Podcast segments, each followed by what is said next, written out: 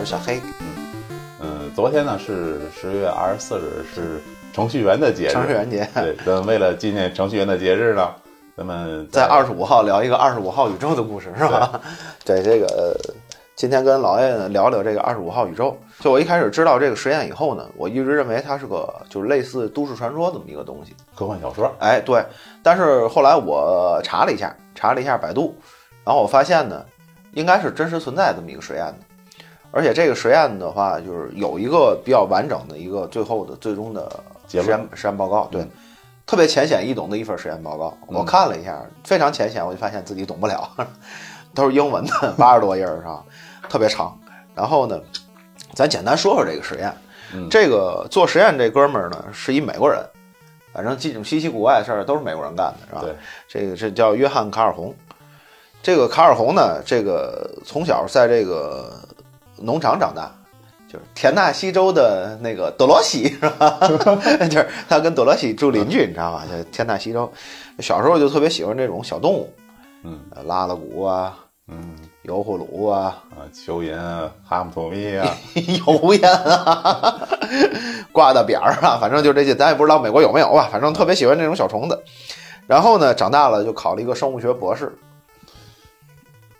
这两者应该是有关联，我觉得是有关联。对对 对，是应该是有关联的。然后呢，这个他呢就想研究这个老鼠，他当时想的法是研究这个老鼠的一些习性。一般做实验都用小白鼠。呃，他可能还不是那种实验用的小白鼠，应该是就是普通的那种负鼠吧，或者是是挪威鼠或者什么乱七八糟。反正就是因为当时，当时是因为他那个田里有鼠害。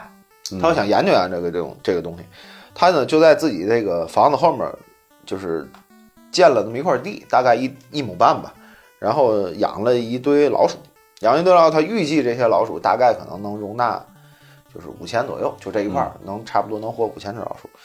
但是呢，他这个两年的时间，他发现这个老鼠啊又肥又美，没有一直没有超过一百五十只，然后就是。它到了这个一百五左右呢，它就降下去，然后过两天再涨回来，过两天再降回来，慢慢的这些老鼠就都死了。后来呢，他又建了好多这个就类似这种的实验，嗯，就是不断改进这种实验的这个这个环境，然后就所谓前二十四个宇宙，啊，基本上都是这这个情况。因为二十五号是为什么叫二十五号宇宙呢？是因为他做第二十五个实验，啊，前二十四个。一直到这个一九六八年的七月九号，嗯，然后他在马里兰的一个实验室建了这个所谓的就是最完美的第二十五号宇宙。这二十五号宇宙呢，就是他管他称的叫做老鼠乌托邦。乌托邦知道吧？Utopia 啊，对，乌托邦。对，这个是一个什么呢？是一个大盒子，这个一一米三高的一个墙，知道吗？两米六宽的那么一个盒。就四面墙那么一大盒，这大盒呢，然后它里边给建的隧道。我看过，我看过视频。你看过这视频是吧？对，就是说一会儿刚才把你那个废话那块剪掉，因为你因为你这个 破梗，对，不是破梗，了你这个剧透了，你知道吗？太讨厌了，你知道吗？它四面墙大概一米一米一米三高嘛，底边是两米六那么一盒。这墙上呢就有隧道，然后有那个老鼠居住的那个地方，然后他给老鼠呢备了好多食物，就是就无限的食物和水，这个食物的大概是够这个五六千老鼠用，活活吃死都没。对，这个水呢得大够大概够一万的老鼠，但是它这个整个提供的这个居住空间呢，就是说它这四面墙呢是能，他算了算，大概能住三千八。就四四千左右吧，嗯，然后你要再算上地面上的那个活动空间呢，就更大一点。然后他把这个人为的分出来了，就是一面墙分了一个四个通道，就都汇到这个正方形盒子的终点了。四四一十六，它一共是十六个区域，十六个通道，而这些通道是开放的，知道吗？可以可以可以互相过来。十六个小区，哎，对，十六个小区。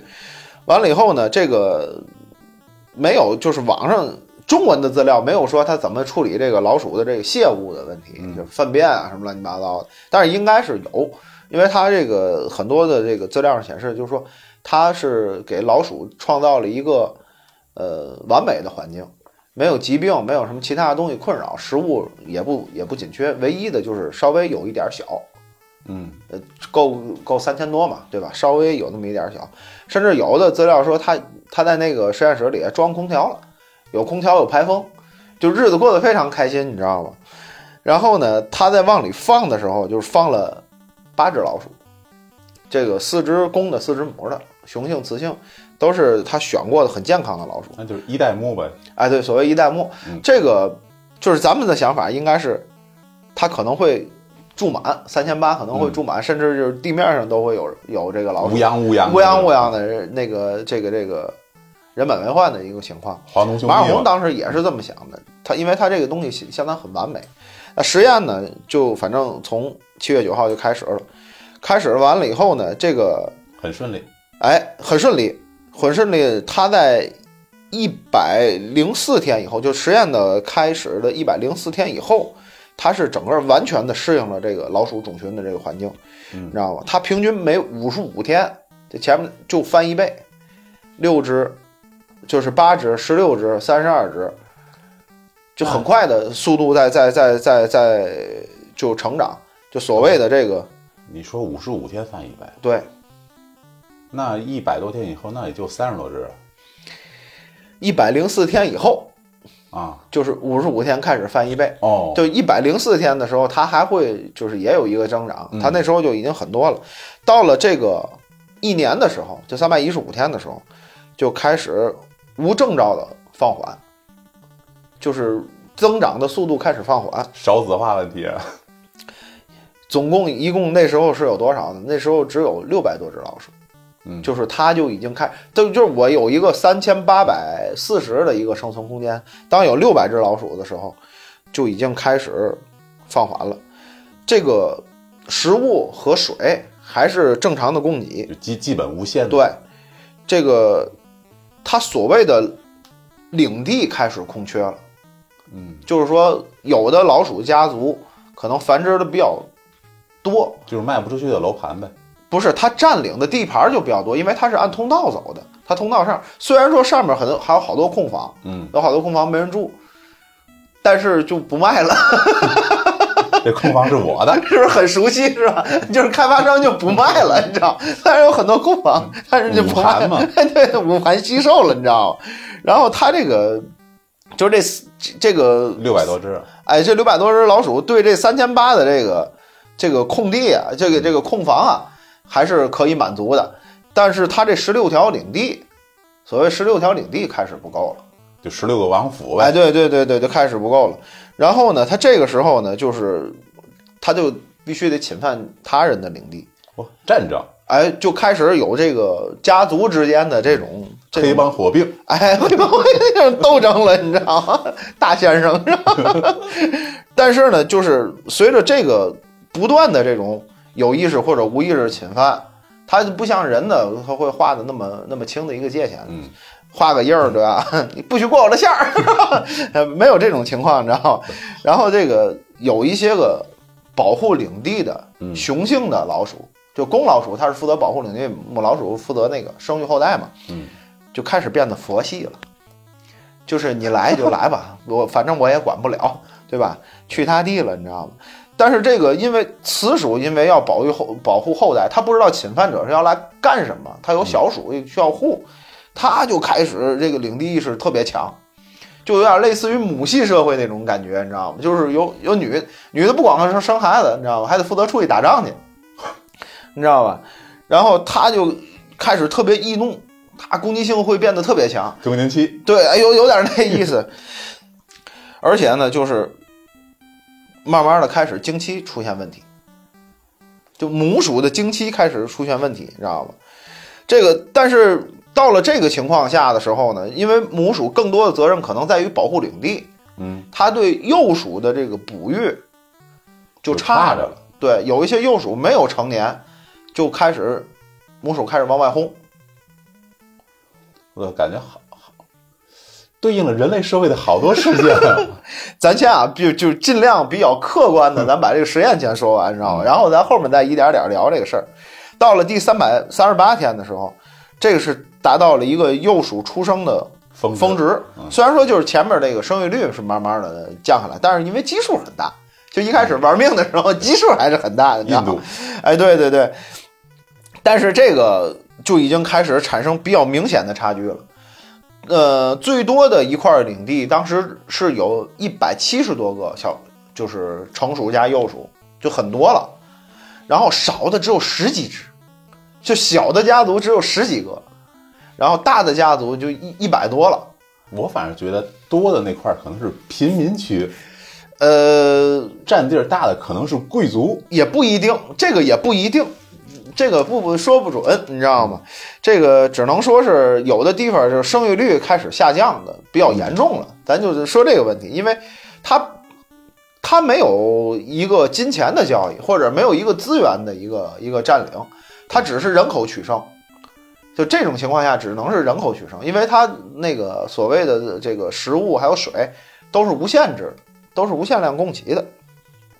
然后呢，到了这个三百三十八天这个之后呢，这个又开始有一些个变化了，就是一些个雄性的鼠已经开始找不到配偶了。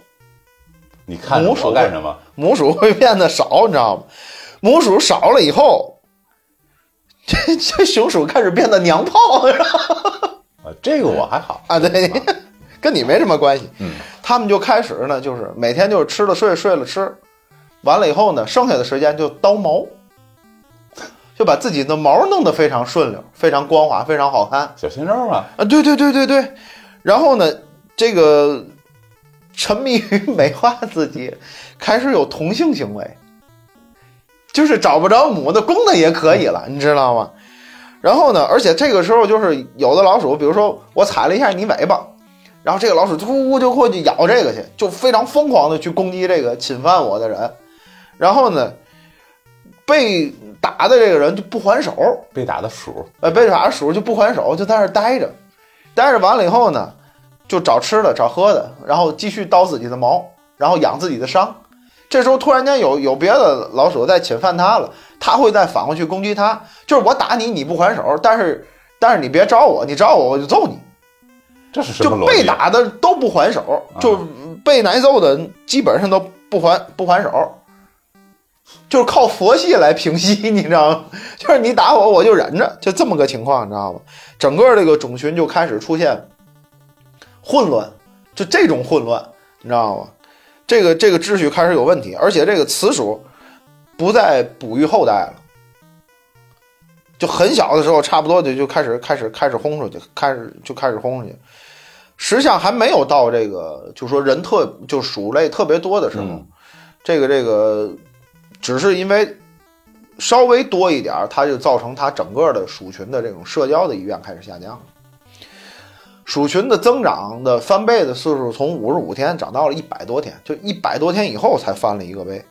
到五百六十天的时候，就一年半的时候，这个鼠群到了一个峰值，就整个的这个二十五号宇宙的一个峰值，两千二百只，那都没住满，只有一半儿，就是说只有它设计当时的一半不到，三千八嘛。对，而且这时候已经开始停止生长了，整个老鼠。整个老鼠的鼠群开始不婚，就是雄鼠和雌鼠之间不再交配了。然后呢，它们雌鼠呢就在家里待着宅着，然后呢，那个找吃的找喝的叨毛。雄鼠呢，有的有的雄鼠，就早期的一些个所谓统治阶级的雄鼠，也是在家里待着。一些个底层的雄鼠就在那个中间的那个区域挤着。找食吃东西叨毛，所有的老鼠其实就都开始干这种事儿，你知道吗？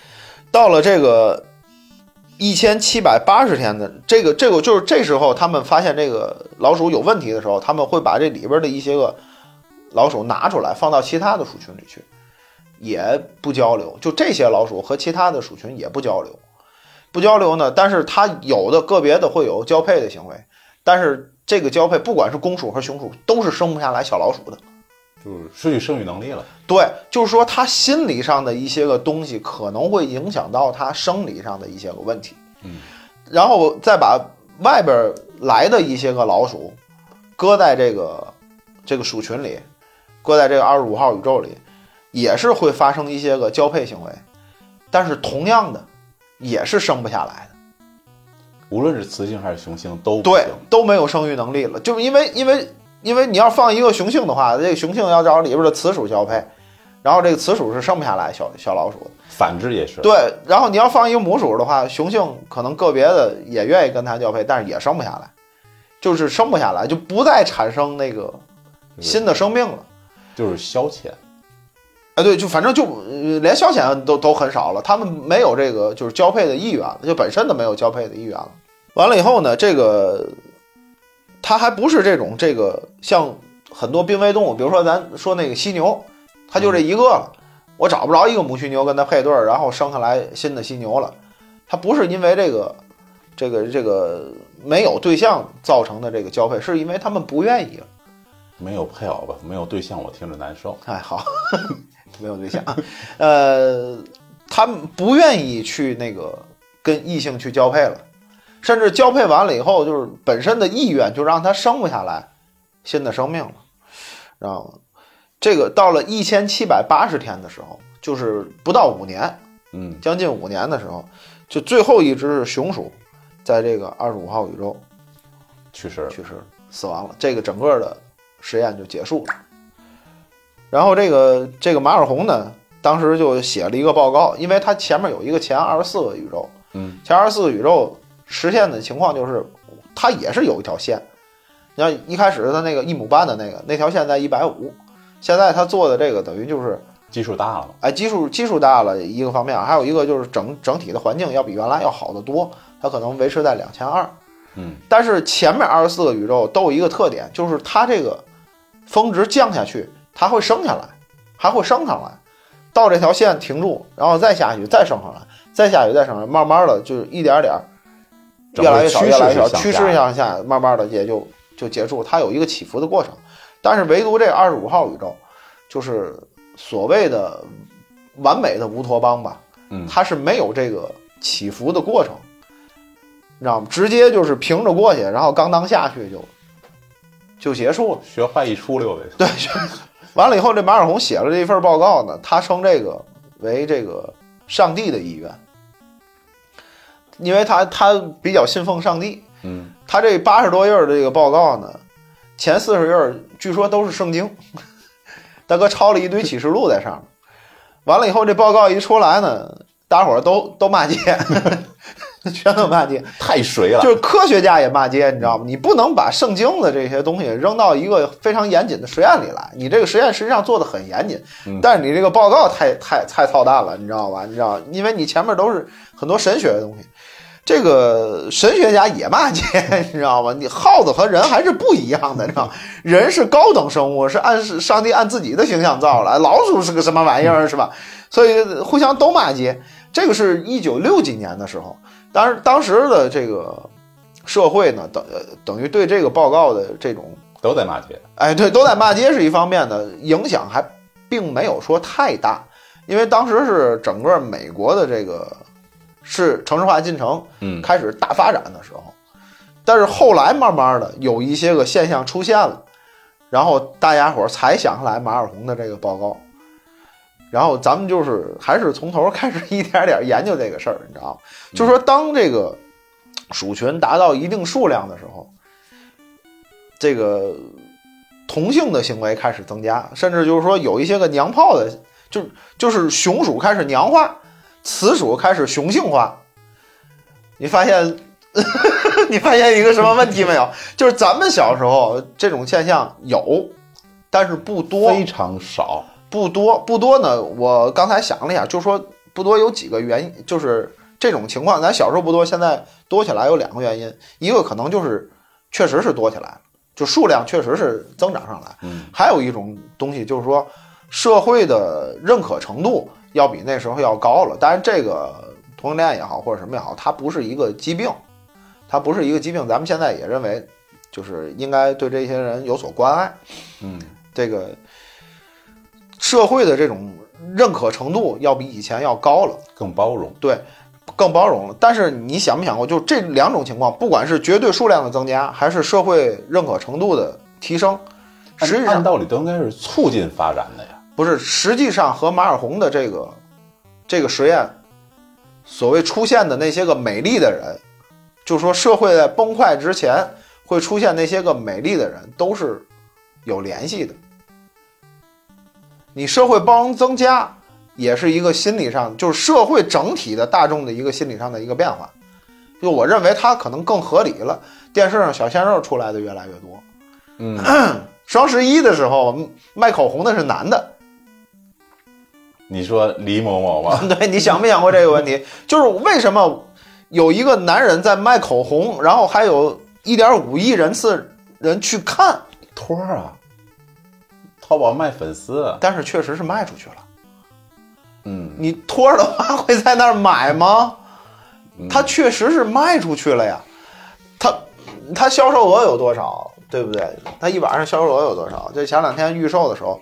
应该是有这个数据的，没我没太细看，但是但是听说就是说当时在线的时候峰值是将近八千万人，八千万人就是每十个人就有一个人晚上看看李大哥在那儿卖口红，看一个男的在那儿卖口红，就说社会的这种包容度也好，还有包括这个绝对值的增长也好，实际上都是整体的社会人群的心理上的一个变化，嗯。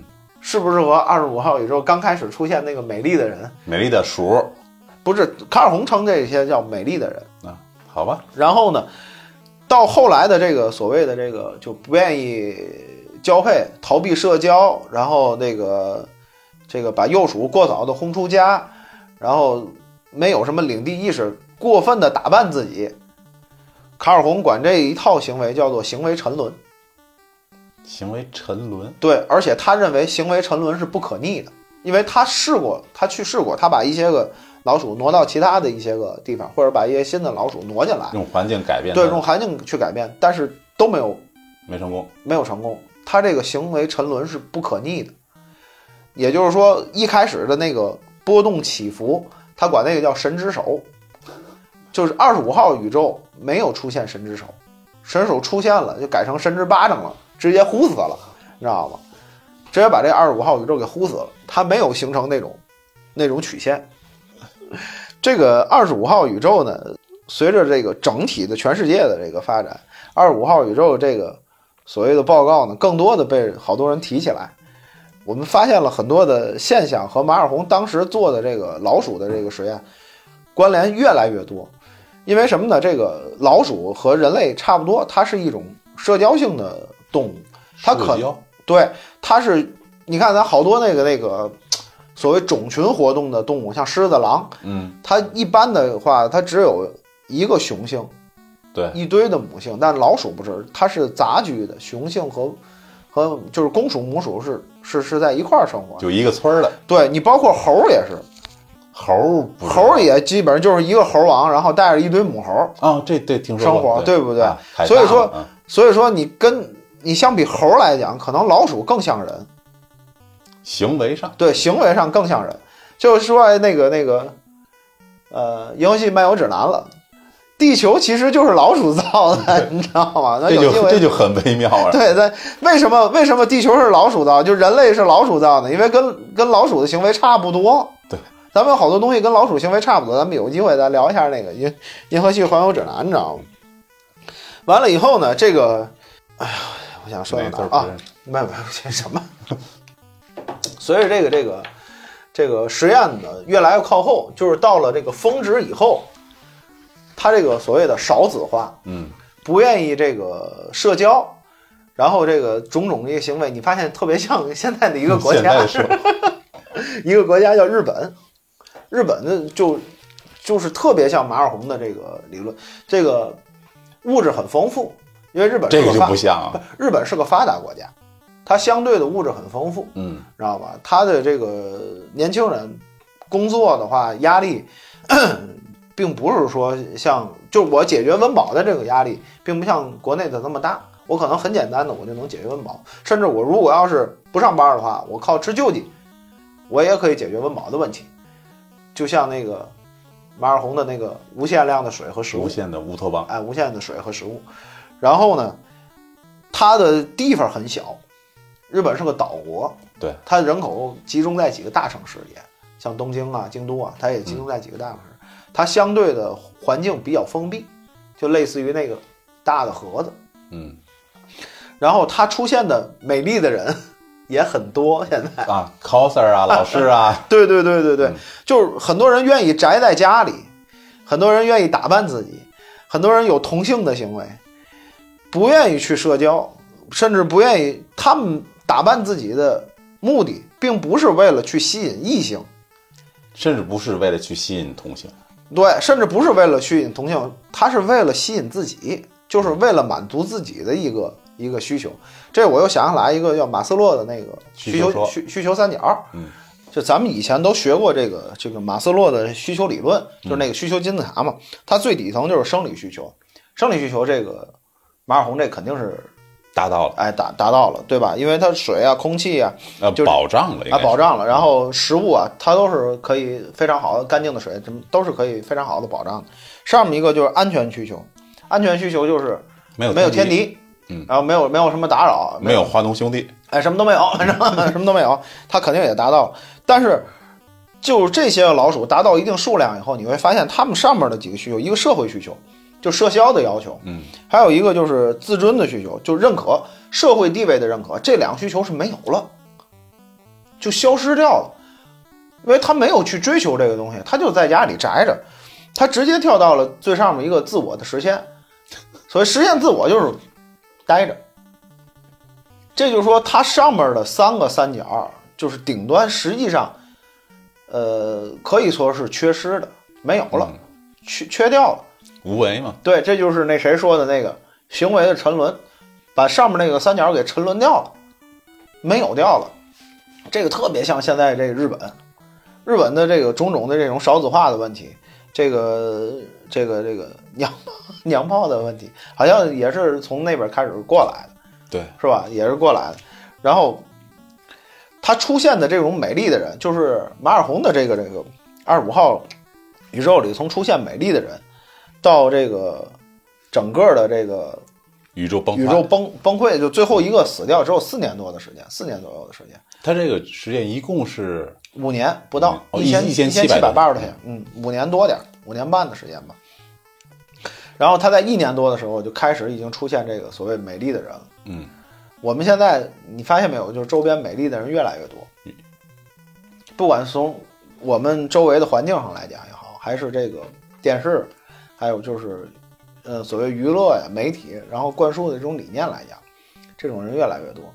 那么这个是不是我这个社会的最终的一个结束呢？这是四十二，你是四十二吗？我觉得是四十二。这是不是是一个终极的答案呢？就是说，他所谓的这个乌托邦也好，就天堂也好，我我们咱们小时候学这个有一些个神话故事也好，告诉我们有一个地方叫天堂，嗯，吧？我们回到会会回到那个天堂上去，有七十二个那。那么这个天堂究竟你想没想过，这究竟是什么样？如果要是根据这个这个这个这个马尔洪的这个实验来讲，天堂就两种可能，一个它可能是无限大。一堆人在那儿，哎，对他所有的人，他要有一个生存的空间，他会无限大。嗯，第二个就是天堂里会一个人都没有，就投胎去了吧？就就没有。也就是说，所谓乌托邦也好，就是人类不管是乌人人类的乌托邦也好，还是老鼠的乌托邦也好，它所谓它的不存在，并不是物质上的不能让它存在，而是。精神上，我们可能会有一个精神上有一个开关，到了一定程度的时候，这个开关自己就打开了，嘣儿，哎，就嘣儿就开了。然后你的整个的生理也好，心理也好，怎么去适应这个嘣儿啊？可能适应不过来。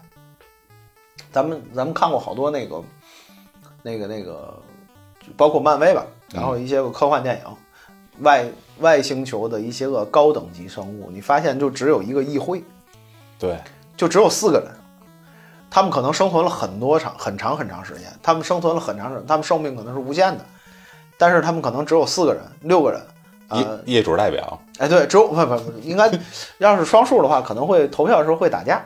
他们可能有五个人，会有七个人，或者会有九个人，都是在在什么宇宙的尽头有一个古老的议会，然后里边有九个长老，嗯，就你发现就只有这九个人，就是这种乌托邦式的这种这种环境，可能最后造成的情况就是没有办法有一个大量的延续，甚至有一种我就在网上看了一下，甚至有一种理论就是说，恐龙实际上就是这么灭绝的，闲的，也不是，它就是。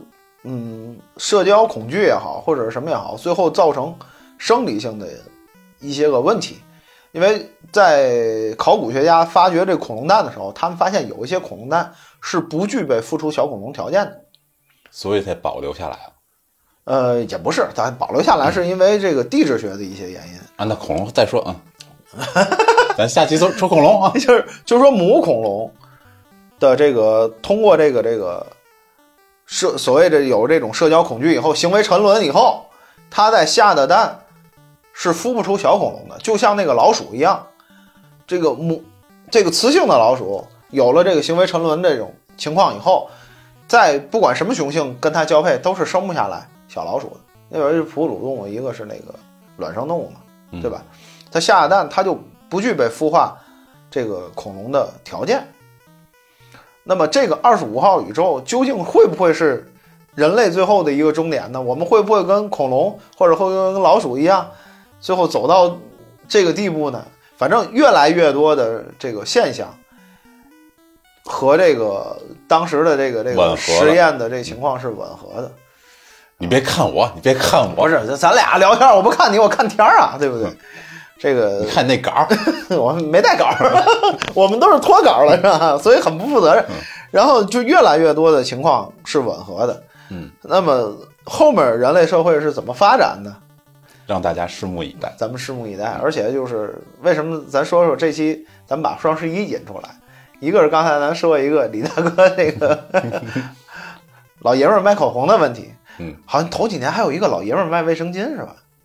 对不起，我不看那种东西。是个广告，知道吧？大哥在那卖卫生巾，但是我们也接受了，我们也接受了。好用吗？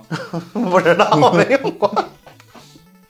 完了以后呢，这个这是一个方面，还有一个就是说，随着电商的兴起，随着这种就是越来越多这种节日多，你发现好多行业已经开始没有了。小偷吗？小偷是一方面。上回咱说过这个小偷，交山工吗？其他还有很多，就比如说你像你就说李亚李亚奇，他一天卖那么多东西，那可能商场以后就没有了。嗯，就简简单单的情况。说我们下一期再聊聊，再贩卖一下焦虑，然后我们这期一直在贩卖焦虑，我们下期再贩卖一下焦虑，然后咱聊一聊可能会消失的一些行业。大家伙如果在这些行业里工作的话，赶紧换工作。行，那今天哎，你今天口红颜色还不错。今天是。今天是一个我喜欢的色号。好，好了，谢谢大家，谢谢大家，拜拜，拜拜。